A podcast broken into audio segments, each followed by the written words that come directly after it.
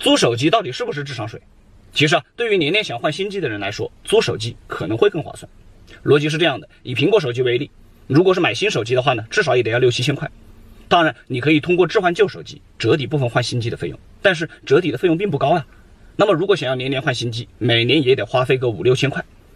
但是如果是租手机的话呢最新的苹果手机日租金大概也就十多块。三百六十五天算下来每年只需要花费四五千块就可以年年用新机了。